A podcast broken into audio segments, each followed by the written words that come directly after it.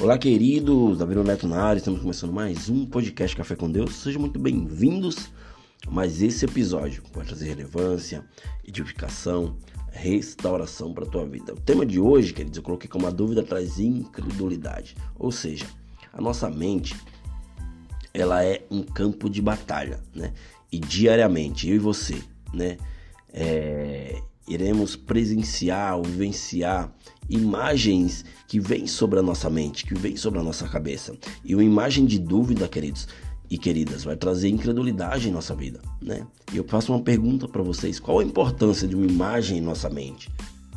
É muito importante uma imagem. Se você pesquisar, você vai ver que muitas empresas grandes, elas é, é elas compram tempo, elas compram 30 segundos que seja ali de imagem para uma propaganda de TV. Por quê? Porque a imagem é crucial naquele momento. A imagem ela faz com que uma empresa venha a ser conhecida, né? O poder da imagem, queridos, não podem ser subestimados. Ou seja, se você rejeitar a imagem de dúvidas e incredulidade, né? imagens erradas vão gerar emoções e futuros errados fazem crianças puras se tornarem impuras e corruptas. Né? Nós presenciamos e vivenciamos pessoas corruptas, né, que falam e falam e falam né, nos programas de TV, por quê?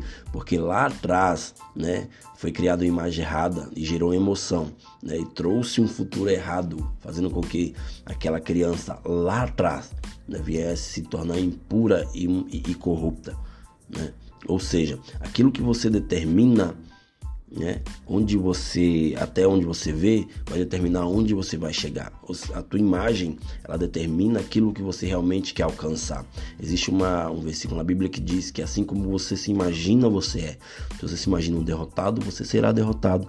Se você se imagina alguém vencedor, alguém que vai conseguir, alguém que já venceu, você vai se tornar vencedor porque você está colocando positividade na tua mente, você está colocando algo positivo na tua caminhada. Né? Eu e você precisamos enxergar a imagem correta e evitar as que são erradas. Quando Moisés enviou 12 espias a Canaã, para ver aquela terra na qual Deus já tinha dado a eles, ou seja, a terra prometida, 10 dos 12, queridos, voltaram com uma imagem de credulidade, né? imagem de inferioridade, uma imagem de derrota. Em Números 13, Capítulo 3, versículo 31 a 33 diz assim: ó, Não podemos atacar aquela gente, pois é mais forte do que nós. Assim, espalharam notícias falsas entre os israelitas a respeito da terra que haviam inspecionado.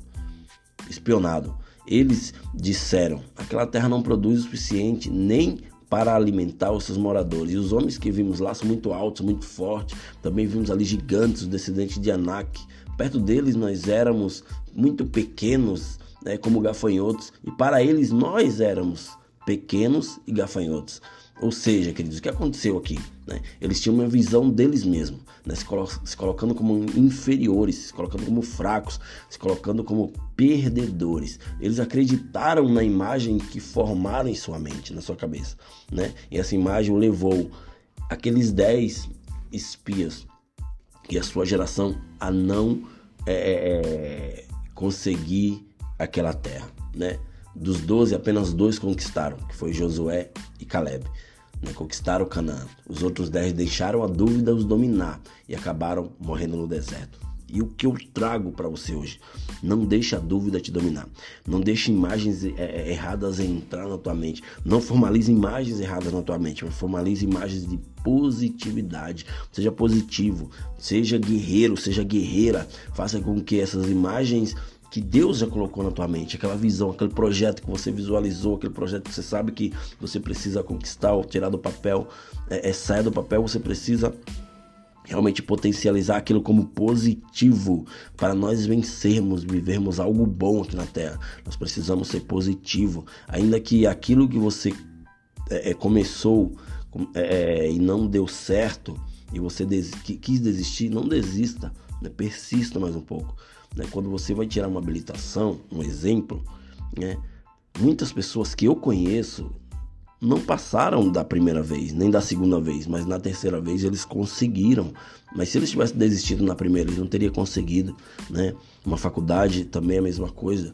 Uma prova, quando você está numa sala de aula, muitas vezes você erra questões que você achava que estava certo por, por imaginar algo na tua mente, né? E você teve que refazer aquilo, ou seja, não deixe a dúvida te dominar. Né? A dúvida não pode dominar a tua mente. Porque se começar, se, se você deixar a dúvida te dominar, você vai virar um incrédulo. Você não vai acreditar mais nas coisas que realmente precisam ser acreditadas, né? Saiba que Deus irá te dar algo sobrenatural. Porém, você precisa imaginar aquilo, visualizar e tornar aquilo palpável. Beleza, queridos? Até o próximo episódio e valeu!